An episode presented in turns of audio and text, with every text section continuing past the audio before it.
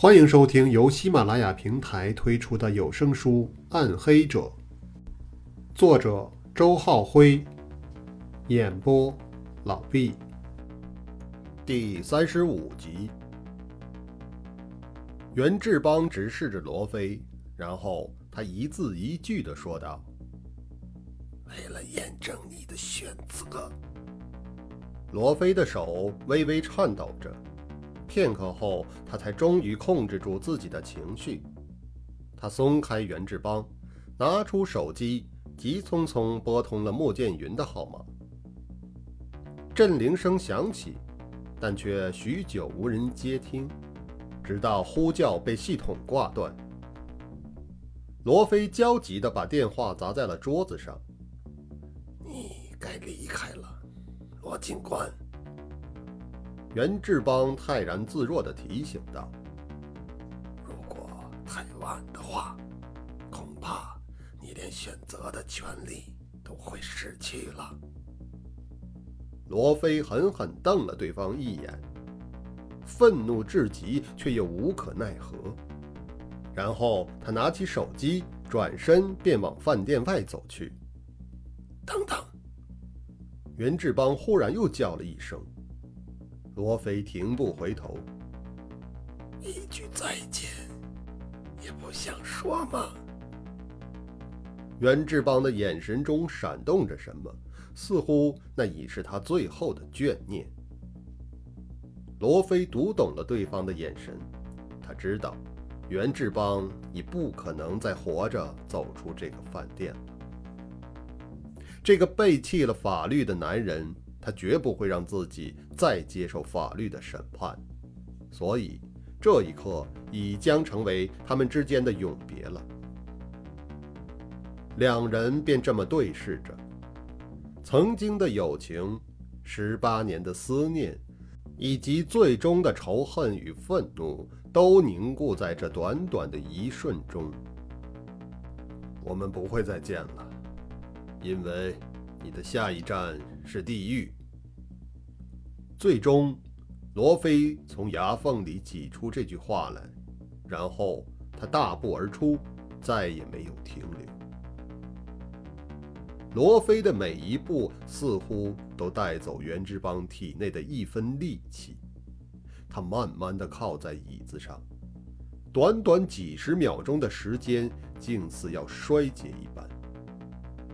他已经做完了要做的所有事情，这个世上已没有什么再让他挂念的。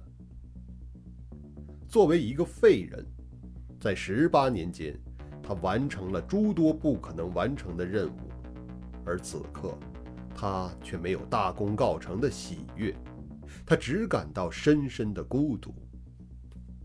是的。当他第一步踏上这条道路的时候，便已注定了一生孤独。开发区分局的陈警官度过了有生以来最郁闷的一天。辖区内的人质事件已足够自己焦头烂额了。更令他上火的是，与绑匪会面的三个人都是出了门就走，没有一个。留下来与他交流现场的情况。不过罗非倒是好歹还吼了一句：“往后撤！”后撤，后撤！陈警官虽然不知详情，但看到罗非沉若死水的表情，也猜到了事情不妙，连忙指挥手下又撤出了一段距离。而片刻之后，随着一声闷响。碧方圆饭店坍塌成一片瓦砾，连带周围几幢建筑的玻璃也都被震得粉碎。罗非此刻已来到了警戒线外的街道边，爆炸声让他的心紧缩了一下，他闭上了眼睛，但却没有回头。现场变得一片混乱，有人惊呼。有人往后躲避，但也有好事者挤得更加靠前。罗非则来到路口，向着穆剑云此前离去的方向探望，可是此处道路通达，而他又对地形不熟，该往何处去寻找呢？正在彷徨之时，手机铃声忽然响了起来。看号码，正是穆剑云的来电。罗非连忙接听，但对面传来的却是曾日华的声音：“喂，罗警官，刚才你打电话过来了？”曾日华，罗非不知是吉是凶，焦急地问道：“你在哪里呀？穆剑云呢？哦，我们在人民医院。”穆老师出了点啊，出了点事儿。哎，他妈的！幸亏我及时赶到，不过没出什么大问题。曾日华顺口带出了一句国骂，听得出来，激动的情绪还没有完全平复。罗非立刻拦下一辆出租车，向着人民医院赶去，同时在路上听曾日华讲述了大概的情况。原来。曾日华在通知穆剑云前往碧芳园饭店之后，一直放心不下，于是他就离开了刑警大队，也往兴城路现场赶来。可到了警戒线外，正好看见穆剑云上了出租车而去，他便也打了个车在后面跟着。没过多久，却见穆剑云下了车，并且进了路边一条偏僻的胡同。曾日华不知对方要干什么，但看他的样子，似乎不想让别人发现，于是他就没有继续跟过去，而是在胡同口等着。没过多久，他看见两个小伙子一路搜寻着进了胡同。曾日华起先倒没在意，但很快胡同内传来穆剑云的一声惊呼，他这才觉得有些不妙，赶紧冲了进去。这时，穆剑云已经被击倒在了胡同深处。两个小伙子，一个放风，一个正在穆剑云身上搜索着什么。看到曾日华冲过来，放风的小伙子立刻迎上前，两个人就动起了手。几个回合下来，那小伙子便已抵挡不住。而这时，另一个家伙起身打了个呼哨，两人不再恋战，一溜烟儿的跑了。曾日华关心穆剑云的安危，也没有追赶。他立刻背起昏迷的穆剑云，到胡同口打上出租车，直奔医院而去。好在经大夫检查，穆剑云只是脑部受到突袭，救治之后并无大碍。曾日华和罗非通话的时候，他已经清醒过来了。罗非悬着的一颗心终于安定了一些。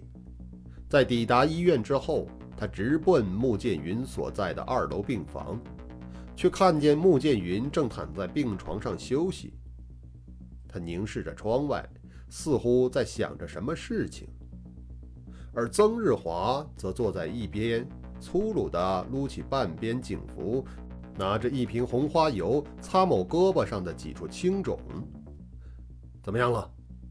罗非关切地问了一句。屋内两人的目光也同时向他投了过来。哎，没事儿，两个小毛贼，可能是想抢钱包吧。曾日华咧着嘴又来了一句国骂：“他妈的，敢跟我动手，还真拿文职人员不当警察了。老子在警校的时候，格斗也是数得上的。”罗非此时和穆剑云对视了一眼，他们心里都很清楚。那两个人可不是什么抢钱包的小毛贼。袁志邦给了你什么呀？罗非来到穆剑云面前，单刀直入地问道：“袁志邦？”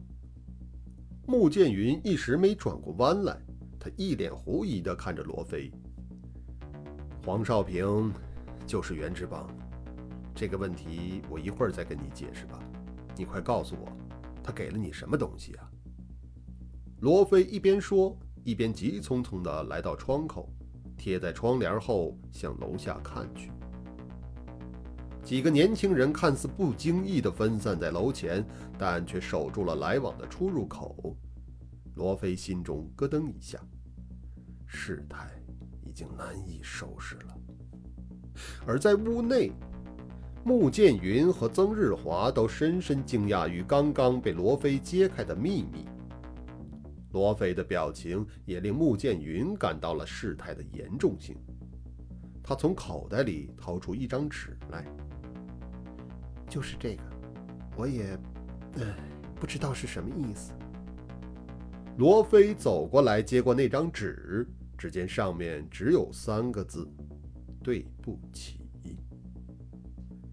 曾日华也凑上前，然后他莫名其妙地摇摇头，而罗非无奈地闭上眼睛，长叹了一声。对不起。十八年前，在爆炸现场，袁志邦就曾对孟云说过这三个字，而后者则为此付出了生命的代价。此刻，同样的三个字又被送给了穆剑云，同时也将这个女人推进了危险的沼泽中。邓华绝不会放过穆剑云。他手中那强大的势力机器开动起来，在这座城市中，又有谁能够抵挡呢？穆剑云很难逃脱对方的魔掌。为了逼问出那卷录音带的下落，邓华必须将穆剑云施以可怕的折磨。可是，那录音带根本就不存在。当然，邓华并不会相信这一点。罗非不敢，也不忍想象会有怎样的悲惨命运等待着穆剑云。罗非也无力去抵挡那部机器。邓华已经拥有了太大的势力，除非有录音带那样的铁证，谁又能在城市中动他分毫呢？在痛苦的思索中，罗非终于明白，要救穆剑云，此时只有一个办法。绕开法律的手段，让邓华成为一个死人。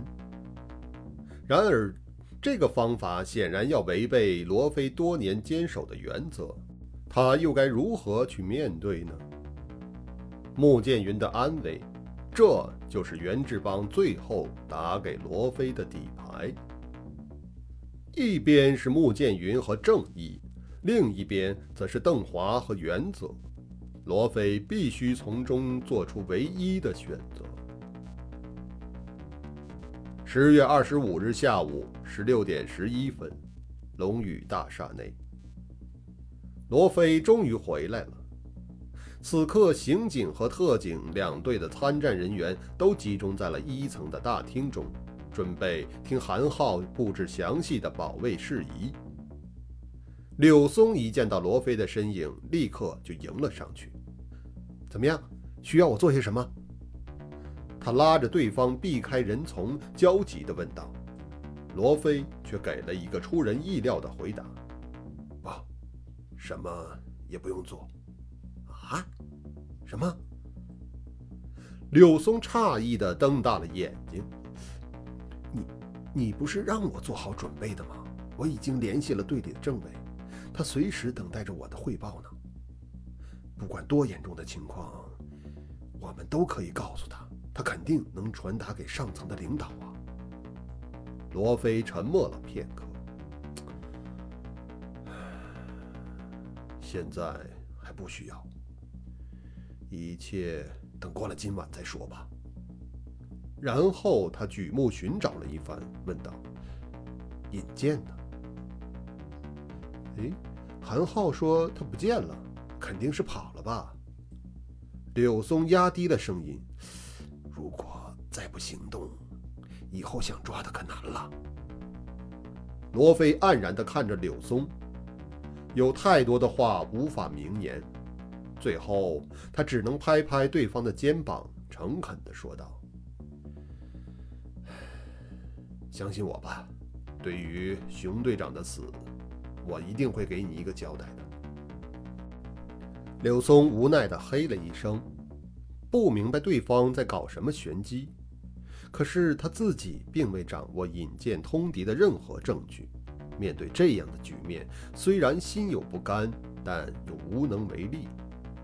好了，我们到那边去吧。罗非往众人聚集的地方指了一指。听韩队布置今天的作战任务，这才是现在最重要的事情啊！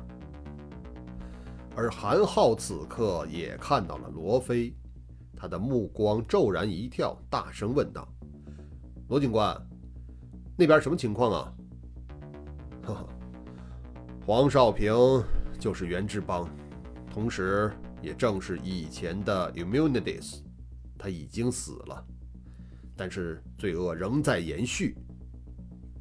罗非来到了韩浩身边，把大致的情况简单的说了一遍。至于薛大林、邓华涉黑、穆剑云遇险等不便当众透露的内幕，则做了隐略。韩浩认真听完，随着他紧张的思维，血液慢慢的涌上了他的头部，凸显出一根根暴起的青筋。然后他沉吟着问道：“这就是说，现在有一个新的 Immunities，近期的一系列血案都是他所为的？”罗非点点头：“这是一个没有任何资料、没有任何记录，看似从未存在过的家伙。”那就让我们等着他吧。”韩浩咬着牙，阴沉着说道，“今天也将会是他的末日。”参战的警队战士围拢在韩浩身边，他们心中也早已压着复仇的怒火。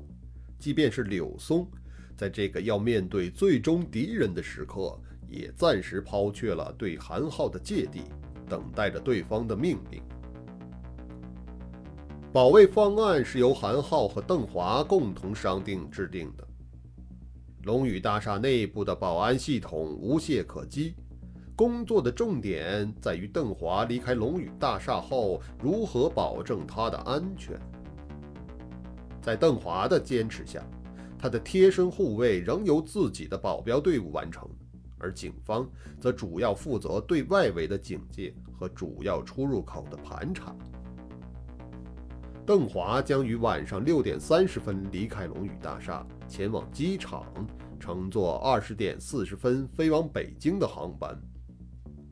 根据计划，柳松将带领特警队员们先行出发，保证道路的畅通和安全；而邓华的车队则和韩浩带领的刑警队员们一同进行。当到达机场后，邓华会先在自己的避弹车里等待一会儿，由警方人员清理嫌人，并办理好相关的登记手续。其后，邓华才会下车，他将直接前往安检口，在团团护卫之下进入候机大厅。纵观整个过程，与外界接触的机会已经尽办法减到了最少。邓华的宾利车会直接开到龙宇大厦门口，他出了旋转门就能够上车。同样，这辆车也会一直开到机场地下车库的电梯门边。邓华下了车便进入电梯。在这些过程中，不仅周围的闲人会被限制靠近，众保镖还会贴身守护，防范措施可谓密不透风。唯一无法与外界隔断联系的过程，就是在候机大厅的等待时间。因为警方也不可能剥夺其他旅客进入大厅候机的权利。可是，既然已经经过了安检门，进入候机大厅的旅客是不可能带入任何凶器的。再加上保镖的守卫和警方的监控，Immunities 即便混在旅客中。他又能有什么作为呢？而候机大厅又是个完全封闭的空间，只要有任何风吹草动，Immunities 便会陷于重重围困之中，要想逃脱难于登天。诸多分析都表明，刺杀邓华根本就是一个不可能完成的任务。可是。Immunities 此前偏偏又多次证明了，他正是一个能将不可能变为可能的人。这场被研制了十八年的交锋，究竟会出现一个怎样的结局呢？答案将在接下来的几个小时内揭晓。任务分配完毕之后，柳松的特警力量首先出发了，而罗非则与韩浩等人一起在大厅内继续等待着。他深深知道今晚所有事件的关键点所在，只要守住这个关键点，就有擒获 Immunities 的希望。韩浩同样也在等待着，等待着那个关键点。那将是他唯一的翻盘机会。他已经输了太多，这一战将无任何退路可走。在强大的压力下，韩浩的双眼布满了血丝。随着时间的临近，他的精神状态更是到了一触即发的崩溃边缘。警车挡杆上的血痕差点泄露了他的秘密，幸亏引剑帮他遮挡了下来。一个小错误造成了一个大错误，紧接着又是更大的错误。当你第一步走错了之后，就无法再回头了。韩浩正是这样一步步走来，从一年之前的那个夜晚开始。喝酒是第一步，酒精令他麻醉，也大大降低了他的判断力和灵敏度。这使得发生在双鹿山公园那场枪战出现了令人扼腕的悲剧。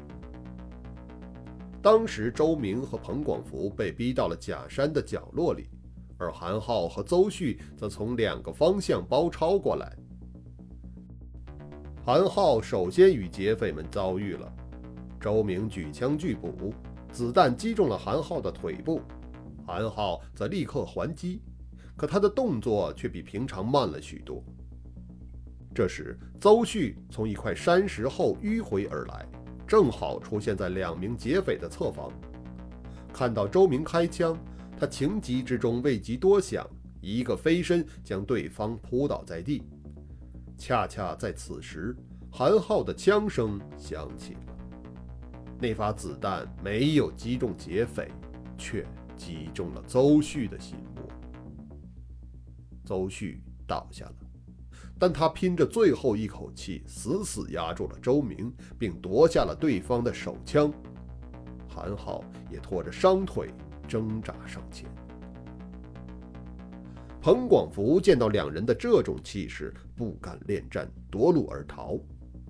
韩浩用枪控制住了周明，而邹旭因心脏受伤，在咽下一口气之后，很快。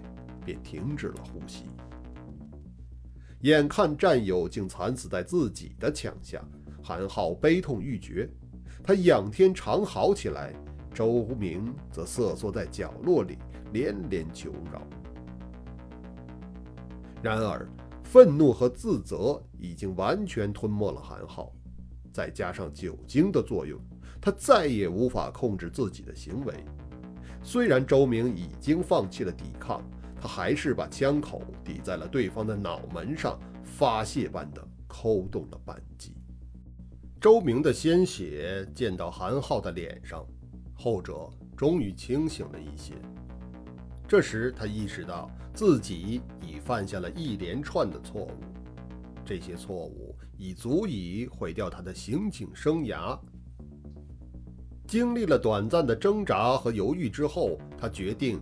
将这些错误掩盖起来。虽然已无人证，但现场一共遗留了三枚子弹。韩浩击出两枚，分别打死了邹旭和周明。周明击出的一枚子弹则打伤了韩浩。这些证物足够让警方推断出事情的真相。他必须做点什么。韩浩扒开邹旭尸体上的创口，从中抠出了来自自己手枪的那枚弹头，然后他又拿起周明的手枪，对着假山石壁打出了第二颗子弹。他捡起这枚弹头，嵌入了邹旭的心胸创口。